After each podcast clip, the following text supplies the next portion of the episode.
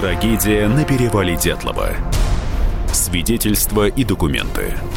Писатель Николай Андреев исследовал 64 версии загадочной гибели туристов в 1959 году. Читает Алексей Богдасаров. Глава 35. А вопросы множатся и множатся. Почему настил рассчитан только на четверых? Почему его не сделали на всю группу? Почему Кривонищенко и Дорошенко оставлены у костра, а не перенесены на настил? Неужели эта четверка намеревалась спасаться без остальных? То есть не было сплоченной группы? И почему они не на настиле, на котором им было бы удобнее пережидать беду, а в стороне? И почему у троих тяжелейшие, необъяснимые травмы, каких не было у ранее найденных? И возвращаемся к вопросу. Почему тратили силы на сооружение настила, а не на костер? Да если бы развели настоящий большой костер, то он бы и сгорел, и спас бы. Но нет, рубили елки, тащили стволы чуть не за сто метров. Зачем? Где логика? И закрадывается мысль. А ведь без постороннего вмешательства здесь не обошлось. Но кто эти посторонние? И почему они не оставили никаких следов? И какой смысл заставлять обессилевших туристов сооружать бессмысленный настил? С похоронами странная, даже дикая история. Вдруг возник вопрос, где хоронить? Ответ, казалось бы, очевиден. В Свердловске, в городе, где они жили и учились. Но мать Юрия Кривонищенко рассказывала. Родителей погибших вызывали в обком партии, в портком УПИ и принуждали согласиться хоронить сына или дочь в Ивделе, заставляли дать подписку о неразглашении самого факта их смерти. Что за тупость? Весь Свердловск знал о гибели ребят, а с родственников требуют не разглашать то, что всем известно.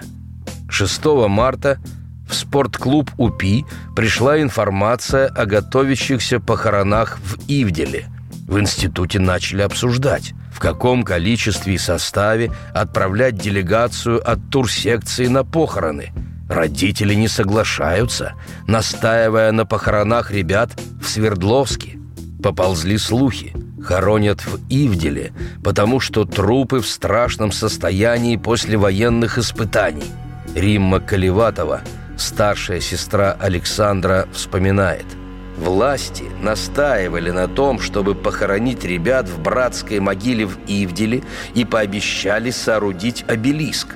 Колеватовы Слободины, Дубинины, Колмогоровы категорически отказались.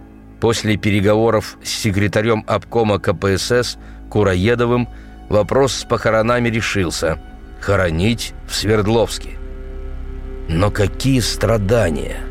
Какое бездушное отношение властей к себе пришлось перенести матерям, отцам и близким, потерявшим самое дорогое. Трупы Дятлова – Дорошенко, Колмогоровой, Кривонищенко, Слободина доставили в Свердловск. В спортклуб «Политеха» 7 марта поступает новая информация. Тела погибших привезли в Свердловск и будут хоронить 9 марта на Михайловском кладбище. Студенты готовят объявление о месте и дате похорон. И вновь не обходятся без тупых козней партийных властей – Якименко вспоминает. «Я повесил объявление о похоронах в фойе главного корпуса УПИ. Через полчаса был вызван на портком УПИ, где секретарь порткома Косухин устроил мне разнос за самоуправство и потребовал снять объявление. Я отказался. Реакция секретаря порткома непонятна. Он явно чего-то боится. Скорее всего, боялся портком одного – скопление людей. Многолюдные похороны в те времена рассматривались как манифестация. И мало ли какие обвинения могут вспыхнуть в толпе. И вспыхивали – Римма Колеватова кричала в обкоме «Требую от имени всех моих близких, от имени матери!» а она не перенесет такой большой и тяжелой утраты, привлечения к судебной ответственности людей, так безответственно организовавших поход, товарища Курочкина, председателя городской спортивной секции, товарища Уфимцева, его заместителя, товарища Гордо, председателя спортклуба Уральского политехнического института. Возможно, на жесткое решение партийных властей – повлияло проведение с 28 февраля по 1 марта 1959 года на центральном стадионе Свердловска чемпионата мира по конькобежному спорту среди женщин. Студент политеха вспоминает. «Сам я впервые услышал о первой группе найденных под снегом погибших студентов на центральном Свердловском стадионе, где проводились международные соревнования по конькобежному спорту. На них съехались спортсмены из многих стран, и их проведение в ранее закрытом для таких акций Свердловске воспринималось как некоторое приоткрытие железного занавеса и сулило радужные перспективы. Мы, упишники, сидели на трибуне компактно, и вдруг пополз слух о первых найденных под снегом трупах студентов-туристов, о том, что их привезли в Свердловск и собираются хоронить, но в закрытых гробах – потому что лица у них неестественно коричневого цвета, обгорели, экспертиза показала, что все они ослепли. Как достоверная версия их загадочной гибели называлось то, что они каким-то образом попали в зону проведения секретного атомного испытания или запуска ракеты. Поэтому, да еще из-за наплыва в связи с соревнованиями в город иностранцев, прощание с ними и похороны не будут афишироваться и пройдут не коллективно, а поодиночке, и, может быть, в разное время и на разных кладбищах. И это воспринималось довольно естественно при общей закрытости тогдашнего общества. Но главная причина запрета похорон совсем иная. Летом 1958 года в Грозном были серьезные волнения. За два года до этого Хрущев разрешил чеченцам и ингушам – вернуться из ссылки на родину. Если в сельскую местность возвращение прошло более или менее спокойно, то с Грозным возникло напряжение. В городе жили в основном русские. Постоянно возникали стычки между русскими и чеченцами. Как писала одна русская жительница Грозного в письме подруге, приезжают чеченцы, творят, что только вздумается, бьют русских, режут, убивают, поджигают дома. Народ в панике – Власть бездействовала. Русские стали давать отпор чеченцам, что только усилило напряжение. И произошел взрыв. 21 августа 1958 года чеченцы зарезали только что вернувшегося из армии Евгения Степашина. Слух об убийстве мгновенно разнесся среди русских. Появились объявления о месте и дне прощания с убитым – на похороны собрались тысячи людей. Они требовали публичной казни убийц. Кто-то предложил нести гроб к КПСС. Милиция выставила преграду. Грузовики. Молодые парни опрокинули машины. Процессия с гробом прошла дальше. События в Грозном развивались стихийно, буйно. Люди ворвались в обком, громили кабинеты – на пишущих машинках стали печатать листовки. Нашли первого секретаря обкома Черкевича, требовали приезда Хрущева. На площади собралось порядка 10 тысяч человек. На подавление беспорядков были посланы войска. Активистов бунта, больше 80 человек, осудили на 10 лет.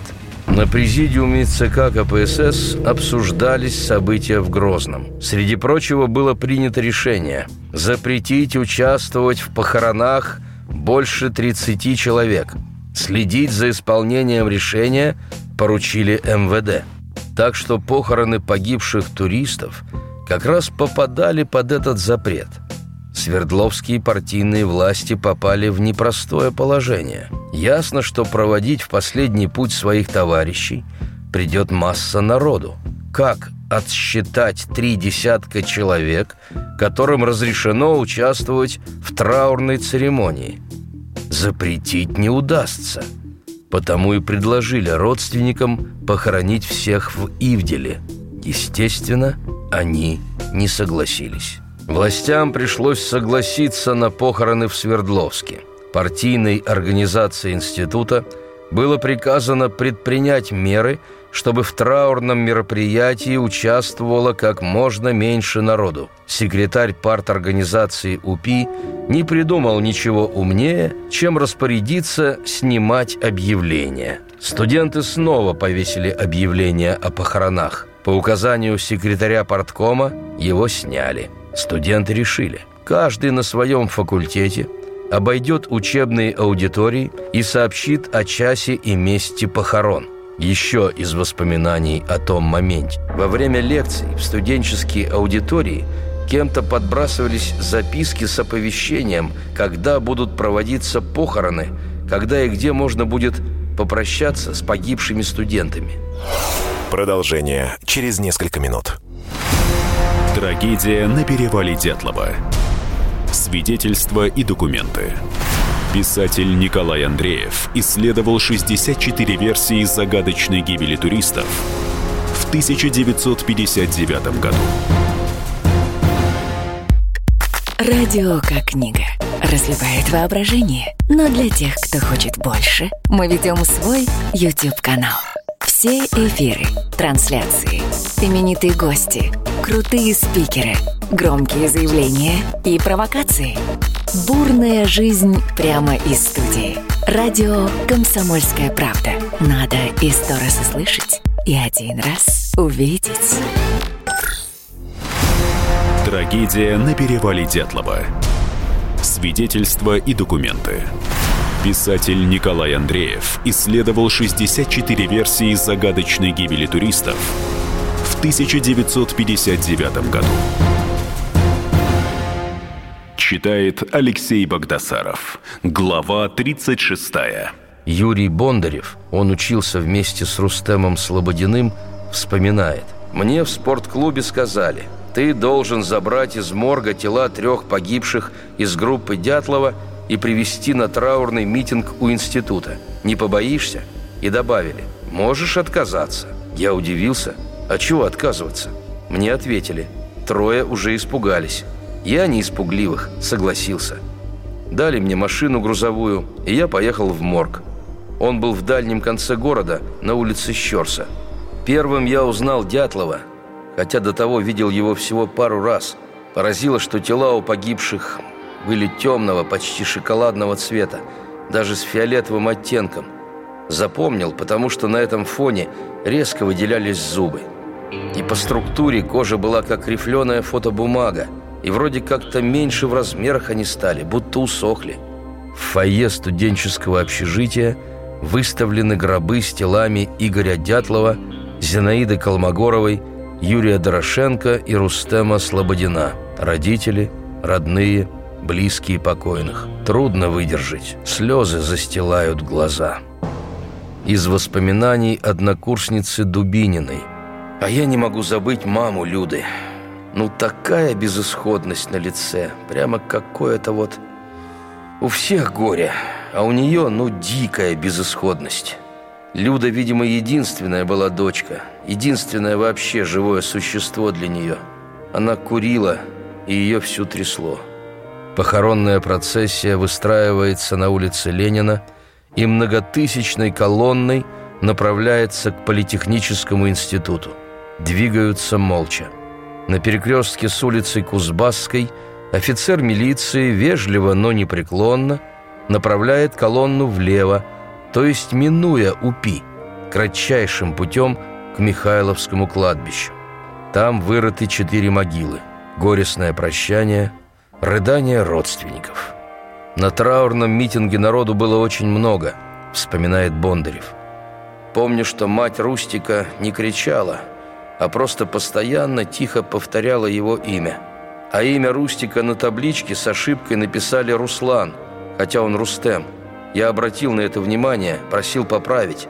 Все это сильное впечатление на меня произвело. Неделю потом отходил. На вторые похороны не пошел. Мне хватило и первых. Брусницын вспоминает о тех печальных днях.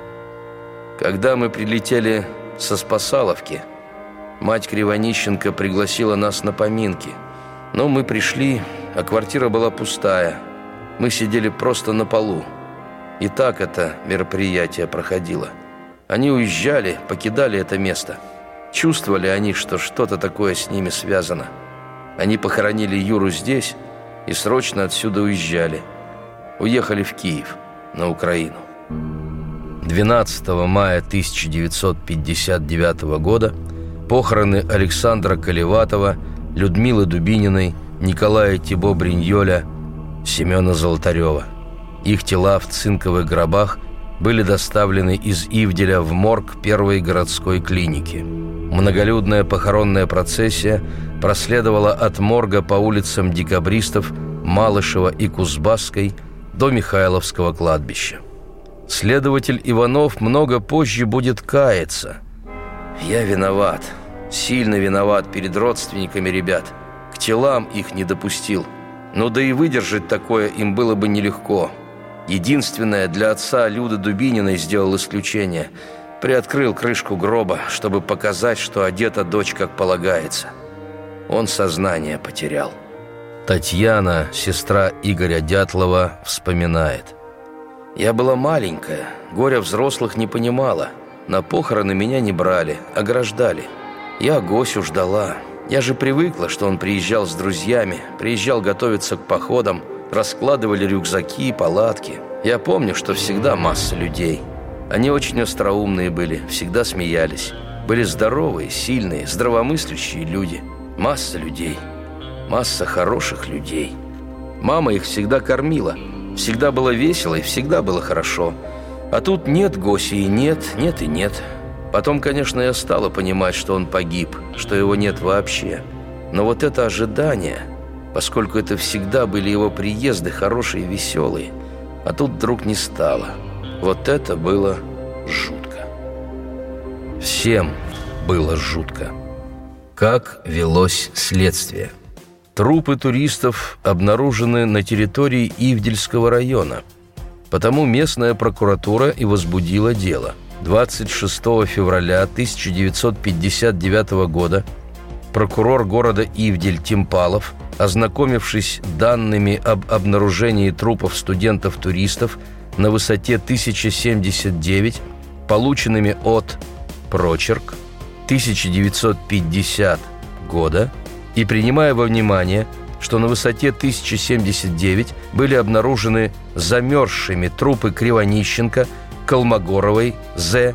Дятлова и других студентов, туристов – Свердловского политехнического института и принимая во внимание, что по данному факту требуется производство предварительного следствия по выяснению причин смерти, гибели указанных лиц, а потому, руководствуясь статьями 96 и 110 УПК, постановил принять дело к своему производству – возбудить уголовное преследование по факту гибели туристов Свердловского политехнического института и приступить к расследованию.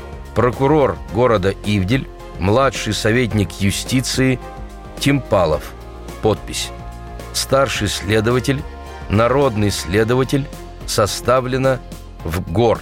Статья 96 Уголовно-процессуального кодекса РСФСР формулировалась на тот момент так.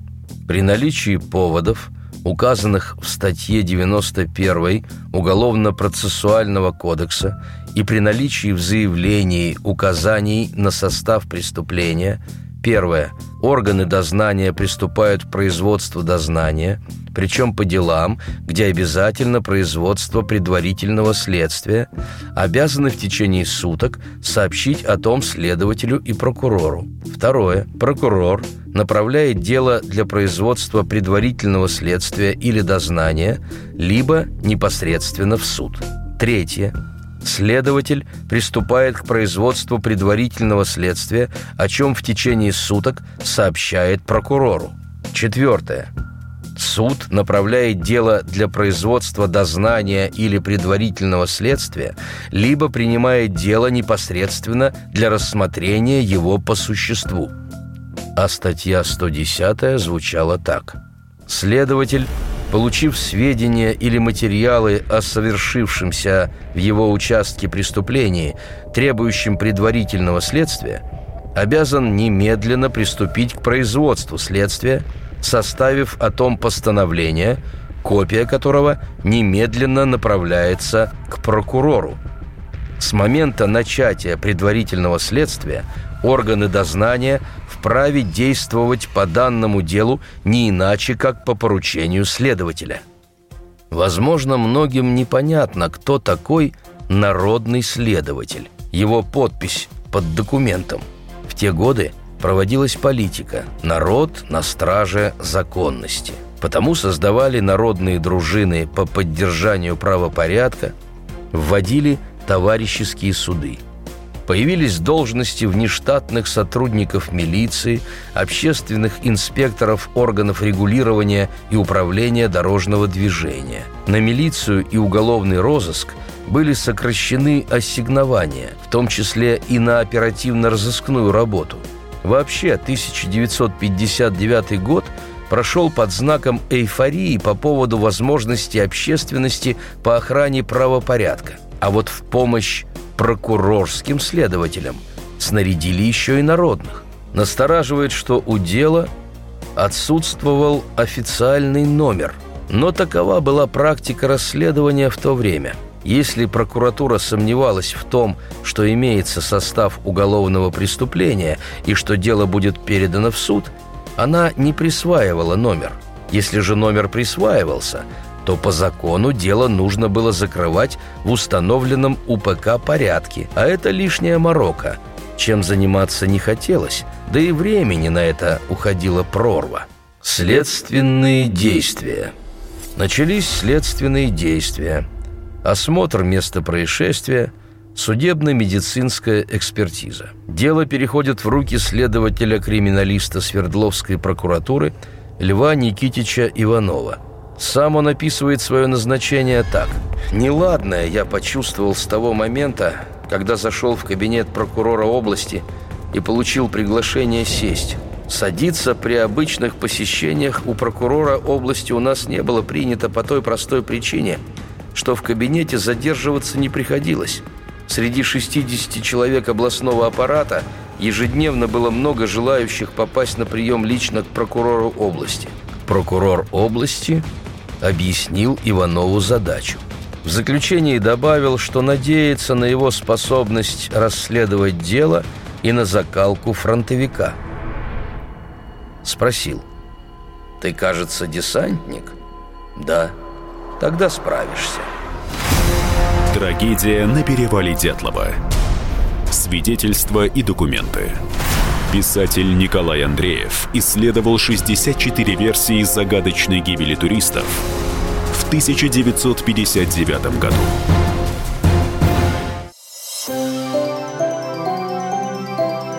Комсомольская правда представляет. Как тебя зовут? Давид Шнейдров Давид. Почему тебя назвали Давидом? Мама говорила, что звезда родилась. Давид, мы делаем тебе предложение, от которого невозможно отказаться. Синяя или красная таблетка? Я возьму большой куш. Окей, тогда ты пустишься во все тяжкие. Мы всегда платим долги. Самые лучшие фильмы и сериалы по субботам в 9.00 с Давидом Шнейдеровым. Целых два часа смотрим кино по радио.